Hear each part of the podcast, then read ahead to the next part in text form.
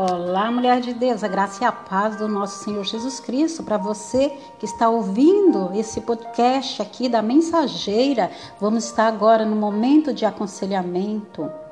Esse momento de aconselhamento traz para nós situações em que vivemos hoje, situações que precisamos estar confrontando, situações que precisamos estar analisando. E essa palavra está lá em Gênesis capítulo 3, versos 10, que vamos falar do medo inibidor.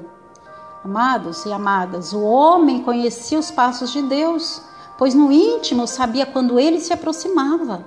Mas o medo foi maior do que o desejo de desfrutar os benefícios da comunhão. Por causa dessa atitude do ser humano, houve perdas irreparáveis que têm afetado a humanidade até hoje. Naquele dia no jardim, deu-se início a um dos sentimentos mais cruéis, o medo. Desde então, um homem vem se escondendo do novo. Eu e você, quantas vezes nós temos nos escondido do novo, daquilo que o Senhor está colocando diante de mim e de você, até mesmo como recursos para a nossa prosperidade. Do que não parece familiar, eu tenho medo.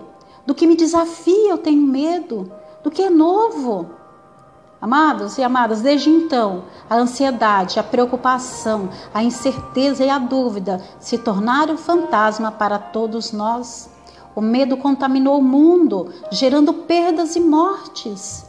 Se um rato entra em sua casa e faz muita bagunça, o primeiro passo é o que? Exterminá-lo. O segundo é saber por onde ele entrou e impedir um novo acesso, fazendo o quê? Detetizando a casa. Então, qual é? Qual é o objeto do seu medo? Aqui eu estou citando um rato, mas pode ser uma barata ou qualquer outro animal. Mas qual é o objeto do seu medo hoje? Então, a mesma coisa deve acontecer no mundo espiritual.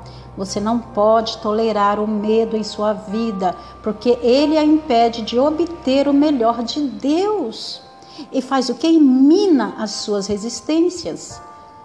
Você só vence o que é capaz de confrontar. Subir na cadeira e gritar não fará nenhuma diferença. Você tem de decidir não passar nem mais um minuto com ele em casa. Não é possível conviver com medo. Ele tem a habilidade de crescer e formar raízes. Quantas raízes você tem trago através do medo no decorrer da sua caminhada? De repente você está ouvindo é, essa palavra e fala: Mas eu não tenho medo de nada. Mas quantas coisas você perdeu porque você não avançou? E você tem se enganado a si mesmo porque você fala: Não, mas eu não sinto medo. Eu tenho um receio tal.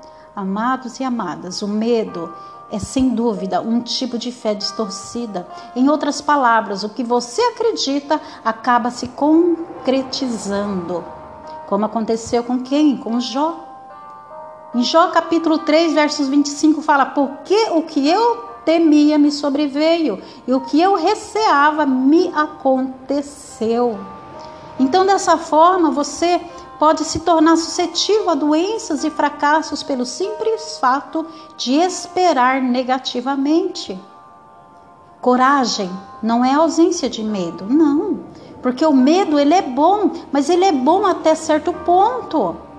O medo não pode ser o dominador da sua vida. A coragem não é a ausência de medo, como eu acabei de dizer, mas a disposição de enfrentá-lo. Aceite o desafio. Corra em busca de seus sonhos, ainda que sinta medo.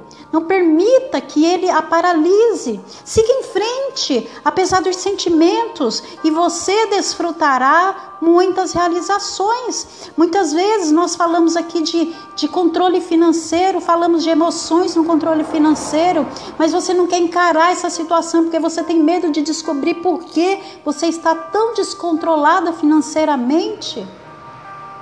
O medo não pode te parar. O medo não pode parar com que você veja aquilo que você precisa mudar hoje. Então desperte, levante-se e saiba que há um Deus que escreve, que escreve na sua história algo diferente. E ele sabe o que ele faz? Ele lança fora todo o medo. Lança fora todo o medo.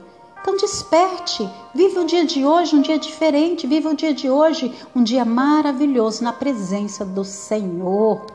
Aqui é Mariusa Rocha, do Ministério a, a Mensageira, e aqui estamos no momento de aconselhamento.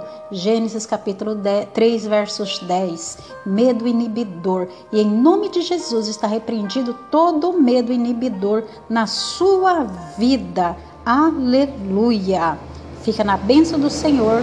Em breve estaremos de volta aqui com mais momentos de aconselhamentos em nome de Jesus.